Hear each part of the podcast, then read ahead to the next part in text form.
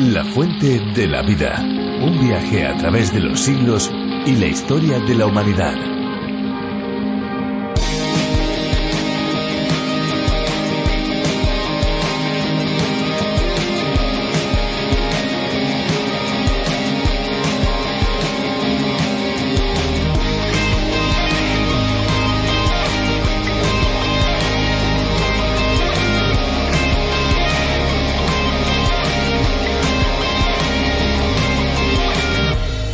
Las sustancias residuales pueden ser de naturaleza mineral u orgánica. En el caso de los minerales, estas sustancias provienen de los mismos minerales que formaron parte integral de las aguas de abastecimiento. En el caso de sustancias orgánicas, estas transmiten propiedades indeseables al líquido residual cuando los microorganismos asociados con estas aguas, alimentándose sobre materia orgánica muerta, atacan apareciendo malos olores y apariencia física muy objetable. Hola amigos, un saludo a todas las personas que nos escuchan, sean del país que sean, porque La Fuente de la Vida es un programa internacional. Sí, sí, lo han oído bien, internacional. Aunque aquí tengamos acento español, contamos con oyentes desde Latinoamérica, Estados Unidos e incluso de otros países donde la lengua castellana no es muy hablada. Y esto es posible gracias a que en 1969 el creador del programa John Vernon McGee se diera cuenta del increíble poder y alcance que la radio tenía para poder enseñar la Biblia a todo el mundo. Eso fue durante una visita a la emisora Radio Transmundial en la caribeña isla de Bonaire.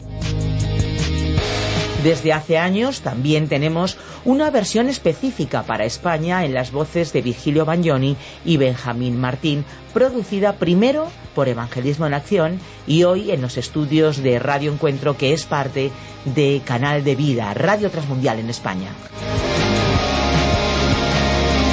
Al final del programa les vamos a recordar las vías de contacto para que podamos conocer sus opiniones, sus sugerencias y sus solicitudes. Pero antes vamos a disfrutar una canción, si a ustedes les parece.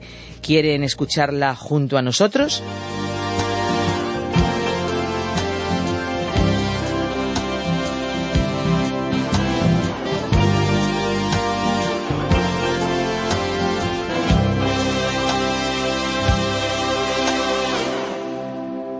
Ya no puedo más, yo no quiero ser un farsante. Ya no quiero engañar a nadie más. Ya no puedo más, yo no quiero ser un farsante. Ya no quiero engañar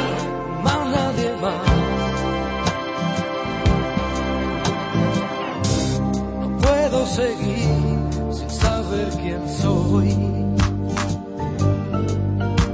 Prefiero enfrentarme a mi situación.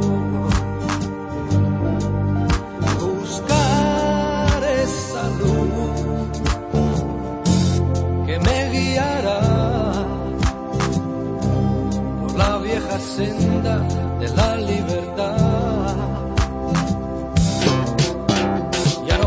Puedo más, yo no quiero ser un farsante. Ya no quiero engañar a nadie más. Ya no puedo más, yo no quiero ser un farsante.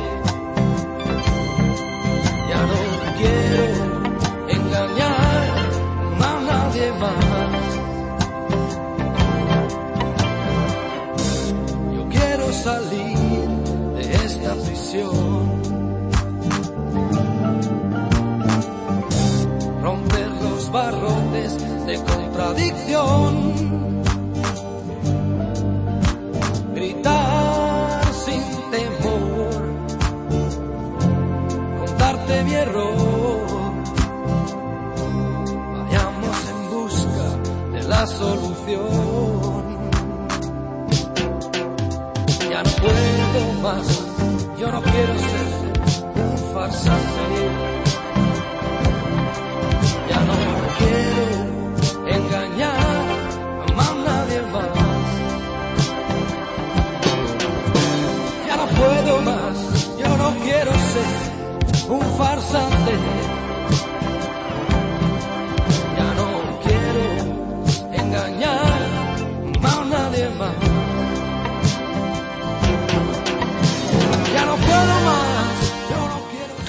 Que en la vida hay momentos de calma y momentos de tormenta. A veces pasamos por cumbres, otras veces por valles. En ocasiones el día a día es como un campo agradable, mientras que en otras se vuelve un verdadero desierto, seco e inhóspito. Quizá nos podemos sentir como que todo lo malo recae sobre nosotros, pero no somos los únicos que pasan por situaciones adversas. En la Biblia encontramos relatos de personas que también sufrieron duras pruebas. Nos acercamos una vez más a la carta escrita a los Hebreos, uno de los libros del Nuevo Testamento, y hoy nos vamos concretamente a los versículos 35 al 50 del capítulo 11, donde aprenderemos más sobre estas pruebas, personas que fueron probadas, personas también de fe. Seguimos nuestro viaje por el libro de los libros, pero antes tomen nota de nuestro número de WhatsApp, el 601 20 32 65. Repetimos, 601 20 32 65 con el prefijo más 34 desde fuera de España. Les invitamos también a descargar la aplicación a través de la Biblia o la Fuente de la Vida, una aplicación multilingüe donde pueden escuchar día a día todos nuestros programas. Por cierto, también en lafuentedelavida.com y subirse en el momento que quieran a nuestro tren radiofónico. Escuchamos ya a Virgilio Bagnoni. La fuente de la vida. Nuestro pasaje bíblico de hoy se encuentra en la epístola a los Hebreos capítulo 11, desde el versículo 35 hasta el 40. Continuamos hoy, estimado oyente, nuestro recorrido por la epístola a los Hebreos. Y opinamos que hemos llegado ahora a un punto culminante del capítulo 11 de esta epístola, porque hemos podido apreciar una fe que ha actuado, que ha funcionado en la vida de hombres y mujeres de todas las edades, bajo todas las circunstancias, bajo todas las condiciones, y hemos podido ver las maravillosas historias de personajes de la Biblia comprometidos en toda clase de luchas, guerras y batallas. En nuestro programa anterior comenzamos en el versículo 32 el párrafo titulado La fe de los otros. En este párrafo vemos las experiencias de fe de personajes famosos y de la de otros totalmente anónimos que fueron conocidos únicamente por Dios y que pasaron en su vida por sufrimientos insoportables humanamente hablando. Y en el versículo 35 podemos apreciar la amplitud de la fe. La fe ha penetrado así en todas las áreas de la vida. Leamos entonces este versículo 35 del capítulo 11 de Hebreos. Hubo mujeres que recobraron con vida a sus muertos, pero otros fueron atormentados no aceptando el rescate a fin de obtener mejor resurrección.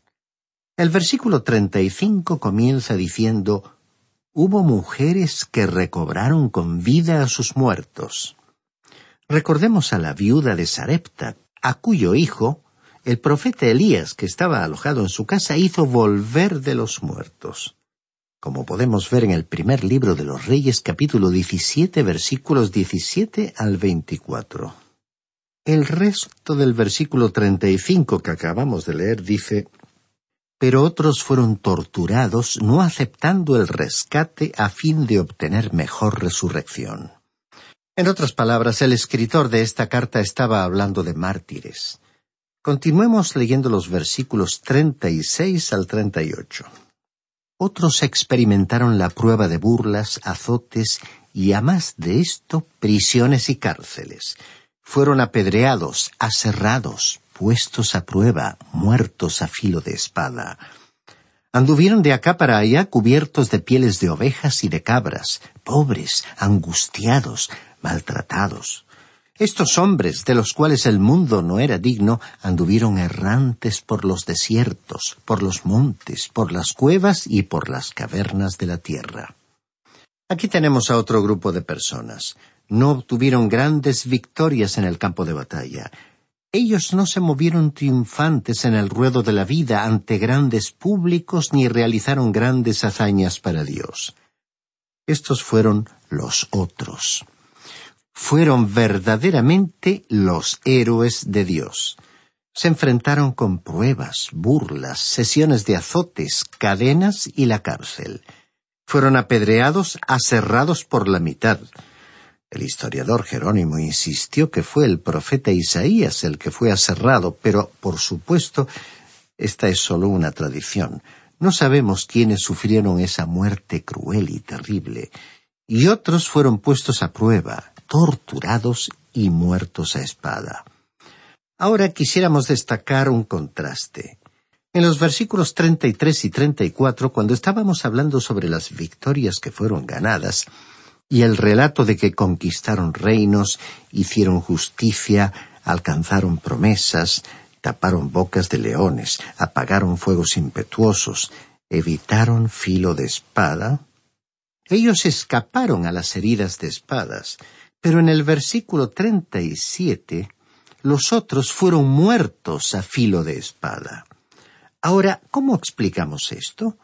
Un grupo por la fe escapó del filo de la espada y otro grupo por la fe fueron muertos por la espada. Aquí hemos llegado a una pregunta que aún constituye para nosotros un tema muy difícil. ¿Por qué sufren los justos? Sabemos que si uno está gozando de buena salud puede decir rápidamente hablando de otros, bueno, Dios los está probando. Sin embargo, aquellas personas pasaron por todos estos sufrimientos por la fe. Ellos no miraron a estas circunstancias como si estuvieran siendo probados las soportaron porque lo hicieron por la fe. Pudieron confiar en Dios cuando sus días eran realmente oscuros, cuando la noche era larga, el sufrimiento muy grande, y cuando para ellos no había ninguna posibilidad de liberación.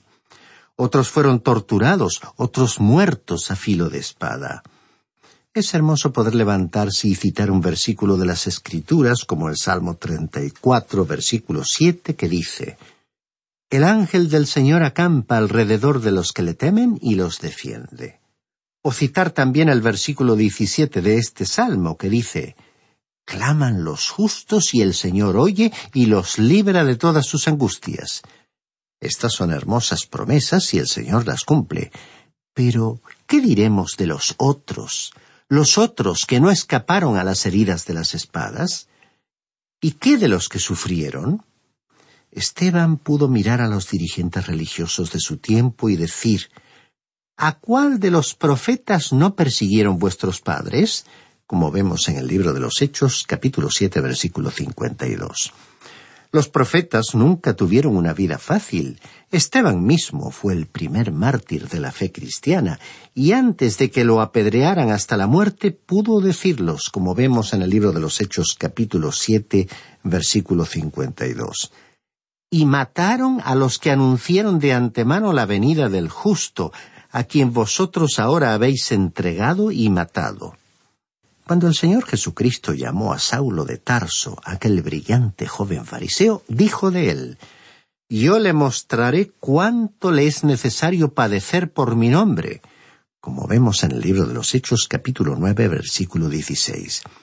Y el Señor Jesucristo mismo lo ha dejado muy en claro para nosotros en el Evangelio de Juan capítulo 16 versículo 33 cuando dijo, En el mundo tendréis aflicción, pero confiad, yo he vencido al mundo. Finalmente, cuando Pablo y Bernabé salieron en uno de sus viajes misioneros, se dice de ellos que fueron confirmando los ánimos de los discípulos exhortándolos a que permanecieran en la fe y diciéndoles, es necesario que a través de muchas tribulaciones entremos en el reino de Dios, según podemos leer en el libro de los Hechos capítulo 14 versículo 22. Estimado oyente, hay muchas personas que han demostrado su fe ganando batallas y siendo liberados. Pero hay otros, multitudes de ellos que han sufrido por su fe. A través de la larga historia de la Iglesia se han destacado los valdenses, los albigenses, los hugonotes y muchos otros. Ya hemos mencionado a una fiel creyente que sufría tanto que gritaba cuando alguien la tocaba, por los terribles dolores que sufría y que tuvo que ser bautizada en su propio hogar porque no podía salir de él. Esta mujer sufrió mucho antes de pasar a la presencia del Señor. Y en este mismo momento hay literalmente miles de héroes de la fe que yacen en el lecho de enfermedad, sufriendo grandes dolores y molestias. Es hermoso leer en cuanto a salir al escenario de la vida y obtener una gran victoria. Es hermoso poder informar que alguien ha sido sanado. Pero ¿qué diremos de aquellos que están sufriendo? ¿Y qué diremos de los misioneros desconocidos allá en el campo de misión que están sufriendo por causa de Jesús? Y de los que sirven al Señor de muy diversas maneras, al mismo tiempo que soportan grandes sufrimientos? Quisiéramos compartir con usted algo que aprendimos recientemente y que nos ilustra esta situación. El apóstol Pedro en su primera epístola, capítulo cuatro, versículos doce y trece, escribió lo siguiente Amados, no os sorprendáis del fuego de prueba que os ha sobrevenido, como si alguna cosa extraña os aconteciese. Al contrario, alegraos por cuanto sois participantes de los padecimientos de Cristo, para que también en la revelación de su gloria os gocéis con gran alegría. Y el apóstol Pablo, escribiendo su epístola a los colosenses, dijo en el capítulo uno, versículo veinticuatro Ahora me gozo en lo que padezco por vosotros y cumplo en mi carne lo que falta de las aflicciones de Cristo por su cuerpo, que es la Iglesia. Al leer esto uno se hace la siguiente pregunta. ¿Cómo podía Pablo completar los sufrimientos de Cristo? ¿Acaso no fue la muerte de Cristo y su resurrección por nosotros una obra completa, perfecta? Por cierto que lo fue, estimado oyente, pero hubo ciertos sufrimientos que el Señor Jesús experimentó en su vida en la tierra que no fueron sufrimientos redentores. Los sufrimientos redentores tuvieron lugar en la cruz. Ninguno de nosotros puede añadir nada a ellos. Pero usted y yo, si vamos a adoptar una posición a favor de él, vamos a tener que pagar un precio por ello. Algunos de nosotros quizás tengamos que sufrir solamente un poco,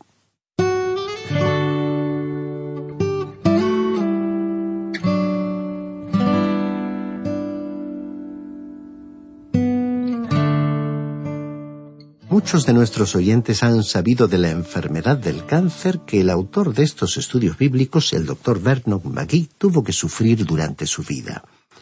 Debido a su ministerio por la radio, él tuvo la oportunidad de visitar muchos lugares y había prometido dar toda la gloria al Señor si él le sanaba, conforme al deseo de su corazón. Conocedores de esta enfermedad, muchos de los oyentes del programa a través de la Biblia le enviaron cartas personales afirmando que ellos también sufrían de esta enfermedad que para ellos parecía incurable. Por supuesto, a pedido de estos enfermos se hizo oración insistente por la sanidad de ellos. Sin embargo, frecuentemente solía recibir noticias de un ser querido informándole que uno de estos enfermos creyentes había partido para estar con el Señor. Más tarde, otra señora escribió diciendo que su esposo falleció debido al cáncer, después de haber sufrido mucho en su vida. Y así fue que el profesor Magui tuvo que examinar este problema desde otro punto de vista. Dios no siempre restaura un enfermo a la salud. Mientras algunos son sanados, hay miles hoy que se encuentran en los hospitales, hay miles que yacen en sus lechos de dolor. ¿Y usted sabe lo que el Señor hace a veces después de habernos sanado? Permite que contraigamos otra enfermedad. Es como si Él nos dijera, yo te voy a dar otra espina en tu cuerpo para que cierres tu boca, porque estás hablando demasiado, te estás jactando por la forma en que estoy actuando a favor tuyo. Pero quiero que recuerdes que no siempre sano a todos los enfermos. Los que realmente sufren son los creyentes con un gran nivel de santidad. Ellos son los que saben verdaderamente lo que es la fe. Tú no sabes lo que es confiar en mí en momentos de dolor. Y estimado oyente, a veces Él nos coloca en nuestro lecho de dolor y permite que suframos como nunca hemos sufrido hasta ese momento. Y a veces no es solo una enfermedad, sino que podemos sufrir dos o tres. Llegamos a pensar entonces que el Señor está en contra nuestra. Y el Señor muchas veces nos habla de forma muy directa y particular y dirige nuestra atención hacia pasajes de las Escrituras como este capítulo once de la Epístola a los Hebreos, por ejemplo.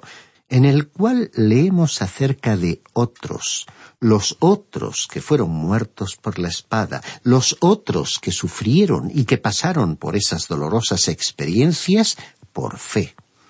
Estimado oyente, si usted puede levantarse y dar su testimonio para contar cómo Dios le ha sanado, o si puede contar también el éxito que ha tenido en sus negocios, quisiéramos recordarle que hay multitudes de cristianos que viven en santidad y que están sufriendo. Ellos están pagando un precio muy alto. ¿Y sabe usted cómo consiguen hacerlo? Lo están llevando a cabo por fe. Tienen mucha más fe que nosotros y creemos que son creyentes que se encuentran en un buen nivel de santidad y que están realizando una gran obra para Dios, ocultos en lugares alejados de la vista del público y sufriendo por su fe. El escritor a los hebreos estaba hablando de un gran grupo de personas que vivieron por fe. Y como hemos dicho, los llamó simplemente los otros. Y nos agrada que se los califique de esta manera. No queremos olvidarnos de los otros que están hoy viviendo por fe y muriendo por fe. Para muchos de ellos el sufrimiento ya ha terminado y se encuentran en la presencia del Señor y nunca jamás tendrán que morir otra vez este pasaje bíblico significa para nosotros algo que nunca había significado antes, y esperamos, estimado oyente, que también para usted signifique algo nuevo. Continuamos leyendo el versículo treinta y nueve de este capítulo once de Hebreos. Pero ninguno de ellos, aunque alcanzaron buen testimonio mediante la fe, recibió lo prometido. ¿Cuál fue la promesa que ellos no recibieron? Dios dio muchas promesas y muchos de ellos recibieron las promesas que Él les había hecho.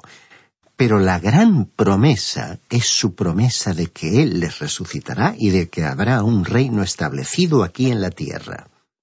Ellos aún no han recibido esa promesa, porque Dios está todavía llamando a un pueblo que invoque su nombre, y como dice aquí en esta carta a los Hebreos capítulo dos versículo diez, está llevando muchos hijos a la gloria.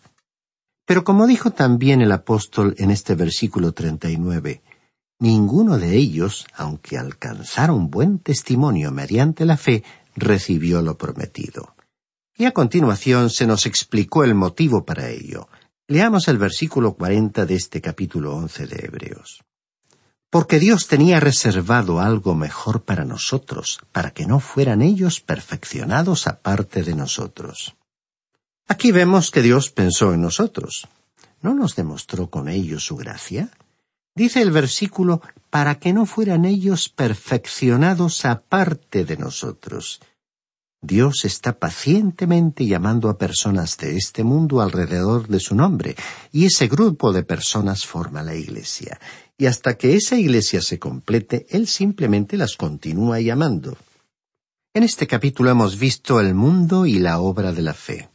Hay personas que opinan que la fe es algo que no se ha probado, que la fe es algo de lo cual uno no puede estar verdaderamente seguro, que es algo que realmente no se apoya sobre un fundamento. Estimado oyente, aquí tenemos una gran multitud de testigos. Muchos de ellos vivieron largas vidas, vivieron por la fe. Ellos descubrieron en la fe una realidad que funcionaba en sus propias vidas. El autor de estos estudios, el doctor Vernon McGee, contó que cuando era invitado a predicar dejó de presentar mensajes apologéticos, es decir, mensajes de defensa de la Biblia probando que es la palabra de Dios. Y entonces se limitó a predicar la palabra de Dios y a permitir que el Espíritu actuara por medio de esa palabra en las personas. Desde que adoptó esa modalidad, comenzó a recibir cartas de oyentes expresando cómo su fe había sido fortalecida. El profesor se alegró de recibir tantas cartas y de que tantas personas hubieran descubierto lo maravillosa que era la fe y que la fe realmente funcionaba en la vida diaria. Él lo sabía por su propia experiencia personal y se alegraba de que tantas personas hubieran llegado a la misma conclusión. Cuando el hombre construyó el aeroplano y lo hizo volar, había quienes decían que no podían creerlo, que no podían creer lo que sus ojos veían. Y lo mismo sucedió con muchos de los avances y logros de nuestra época, que a primera vista nos parecen casi increíbles, aunque los veamos con nuestros propios ojos. De la misma manera, hay hoy muchas personas que sufren de ceguera espiritual y cuando oyen hablar de las obras que Dios puede hacer, piden que alguien les pruebe la veracidad de lo que oyen. Estimado oyente, si usted es una persona sincera y está dispuesta a abandonar el pecado en su vida y volverse al Señor Jesucristo y confiar en Él como su Salvador personal, entonces me agradaría conversar con usted dentro de tres años, porque nadie tendrá que probarle a usted nada ni demostrarle a usted una afirmación bíblica con argumentos ajenos a su propia realidad. Usted mismo sabrá que la fe funciona, porque habrá comprobado esa verdad en su experiencia personal, en los problemas y dificultades de la vida diaria. No hay mejor comprobación de una verdad bíblica que el verla operar en la vida misma. Hay multitudes de cristianos por todo el mundo que estarían de acuerdo con esta conclusión a través de las más variadas circunstancias, incluyendo dificultades económicas, problemas laborales, distanciamientos familiares o entre amigos, enfermedades propias o de seres queridos, en fin, a través de todas las experiencias de la vida, muchos seguidores de Cristo han comprobado que Dios actúa y que la fe, la confianza en Dios opera, funciona, que es real, que es genuina. Estimado oyente, esperamos que estos ejemplos humanos sobre la forma en que Dios valoró la fe de sus mensajeros nos trasladen del ámbito de la imaginación a la fantasía y nos introduzcan en el ámbito de la realidad. Es cierto que el calendario nuestro no está fijado necesariamente en conformidad con el calendario divino, pero a su debido tiempo, en el momento en que Dios lo considera oportuno y beneficioso para nosotros, Él actúa y responde a nuestra oración. Y su respuesta puede o no coincidir con nuestros deseos. Pero, estimado oyente, esa respuesta será lo mejor que nos podría ocurrir. Y al comprender esto, nuestra fe resultará reforzada, porque aprenderemos la lección de que muchas veces consideramos a algo o a alguien como lo mejor para nosotros, y entonces Dios se complace en demostrarnos que Él tiene algo mucho mejor. Los discípulos le dijeron en una ocasión al Señor, Señor, aumentanos la fe. Que este sea también hoy nuestro ruego. La fe de aquellos héroes, tanto la de los famosos, de los más conocidos en las páginas de la Biblia, así como la fe de aquellos que fueron denominados anónimamente como los otros, se reforzó cuando aprendieron a ver la realidad de este mundo y la dimensión de todas las cosas de la misma forma en que Dios las ve. Bien, estimado oyente, vamos a detenernos aquí por hoy. Continuaremos Dios mediante en nuestro próximo programa con este estudio y recorrido intensivo por la epístola a los Hebreos. Y esperamos contar nuevamente con su compañía al comenzar el capítulo 12, cuya lectura anticipada le recomendamos para que esté así más familiarizado con su contenido.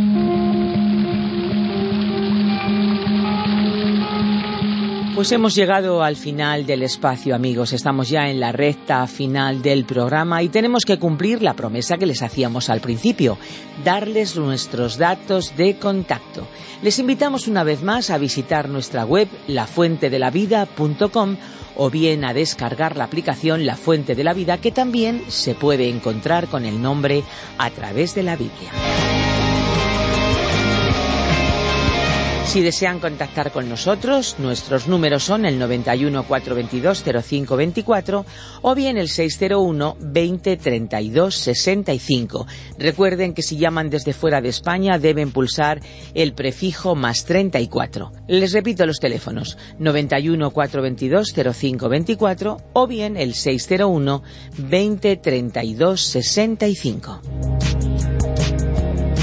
Nos despedimos de ustedes esperando volver a acompañarles muy pronto en una nueva emisión de La Fuente de la Vida, un tiempo de descubrimiento de la palabra de Dios.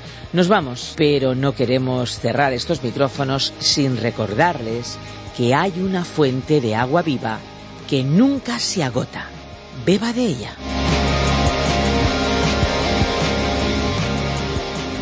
Este ha sido un programa de Radio Transmundial producido por Radio Encuentro, Radio Cadena de Vida.